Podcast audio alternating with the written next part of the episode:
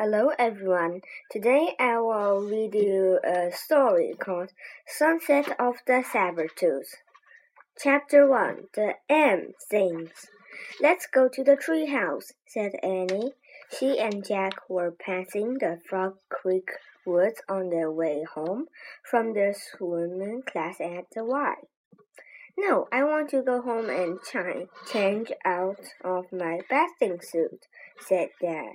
Jack Oh, that that will take too long, said Annie.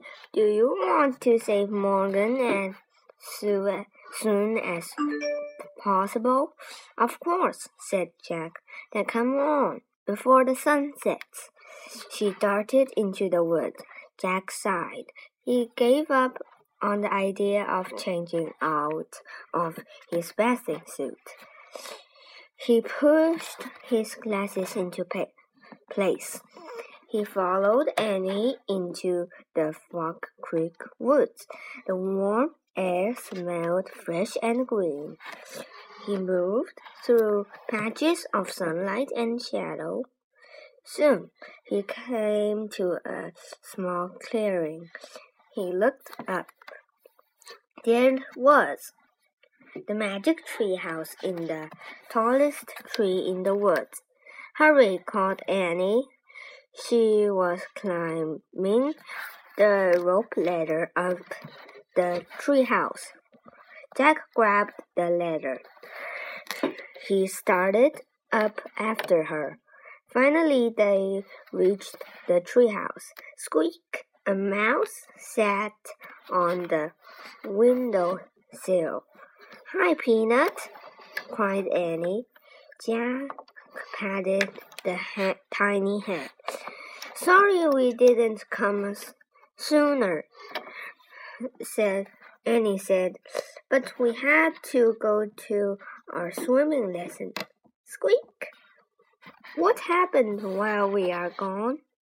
asked Annie, looking around the treehouse. Jack stared at the large M carved into the wooden floor. On the M were a moonstone and a mango, the special things they'd found on their last two journeys. Hey, guess what? said Jack. Moonstone and mango start start with the letter M, just like Morgan. You are right. I bought I bet all four things start with an M, said Jack. Right, said Annie. I wonder where we'll find the next one. She and Jack stared at the stacks of books in the treehouse. Books on the Amazon rainforest, ninjas, pirates, mummies, Knights and dinosaurs. All of them were closed. Only one book lay open in the corner. We're just about to find out, said Jack. They walked over to the open book. They looked at the page the book was open to. It showed a picture of rocks and snow. Wow, said Annie, run, running her finger over the picture. I love snow. I wish we could go there right now. Wait, said Jack. We are not prepared. Then he had another thought. And we are wearing our bathing suits. Stop! Oops, said Annie. Too late. The wind started to blow. The leaves started to shake. The treehouse started to spin. It spun faster and faster. Then everything was still. It was as silent as the falling snow. Chapter 2 Bones Jack, Annie, and Peanut looked outside. Snow was falling from the a gray sky. The treehouse was in the tallest tree in a grove of tall, bare trees. The grove was on a wide, wide, white plain. Beyond the plain were high rocky cliffs. I'm cold, said Annie. Her teeth chattered. She wrapped her towel tightly around her. Sque squeak! Peanut sounded cold too. Poor mouse, said Annie. I'll put you, into Jack's pack. You'll be warmer there. Jack. Annie slipped Peanut into the pocket of the backpack. We have to go home, said Jack. We need warmer clothes. We can't go home, said Annie. We can't find the Pennsylvania book. Not until our mission is complete. Remember? That's the way the magic works. Oh, right, said Jack. He looked around. There was no sign of the Pennsylvania book that always took them home. Annie peered out the window again.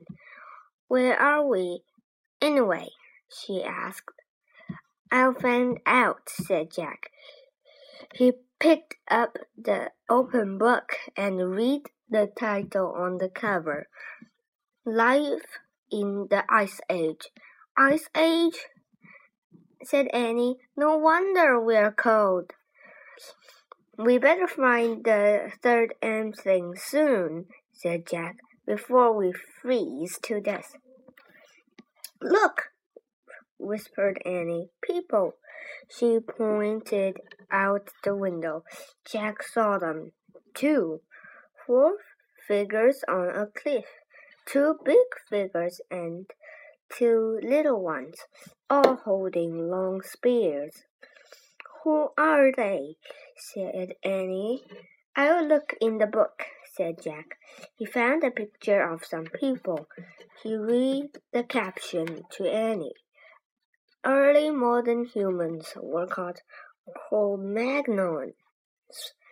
During the late Ice Age in Europe, they sometimes lived lived in caves beneath cliffs. Why are they carrying spears? said Annie. Jack turned the page. He found another picture of the Cro-Magnons. He read aloud. The Cro-Magnon family often hunted together. They covered deep pits with branches. Then they drove reindeer and mammoths into the traps. Oh, trapping the animals, that's sad, said Annie. No, it's not, said Jack. They couldn't live without hunting. They didn't have supermarkets, you know. Mm -hmm. They watched the family disappear over the other side of the cliff. Come on, I'm freezing, said Jack. Let's hurry and find the M thing while the Cro-Magnons were are hunting. But I want to meet them, said Annie. Forget it, said Jack. They don't have books that tell them about us. They'll think we're some enemy and hurl them their spears. Yikes, said Annie. Jack put his book away. Squeak! Peanut peeked out of the backpack. Stay in there, said Annie. Jack pulled on his pack and started down the rope ladder. Annie followed. On the icy ground, they huddled together. The wind was beating.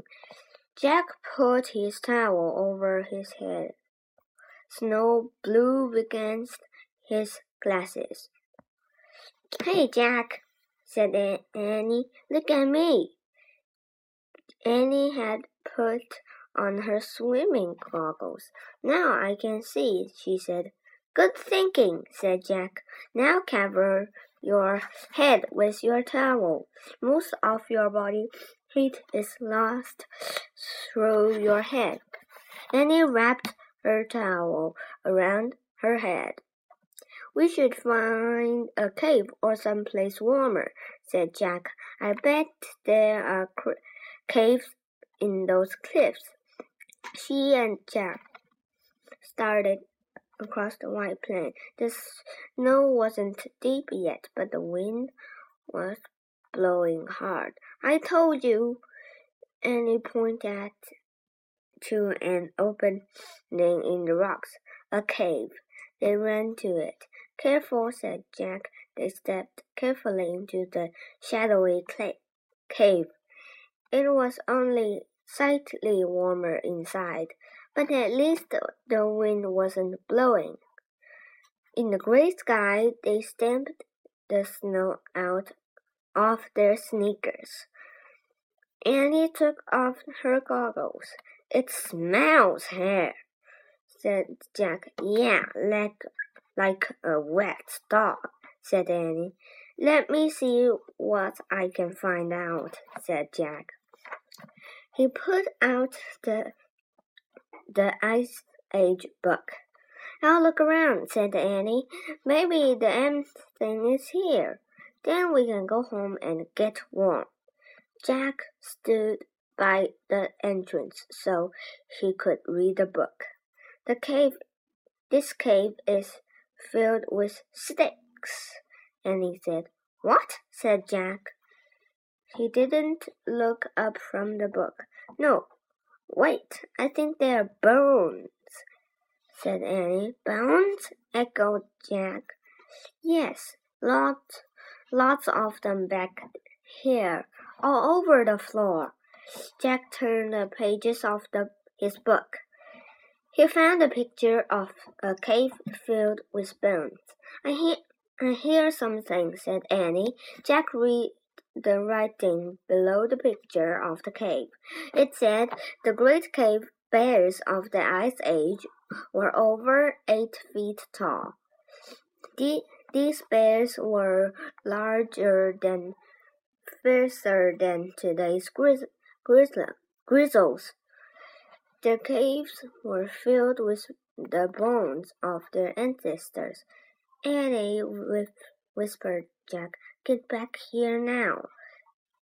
They were in a cave of a great cave bear.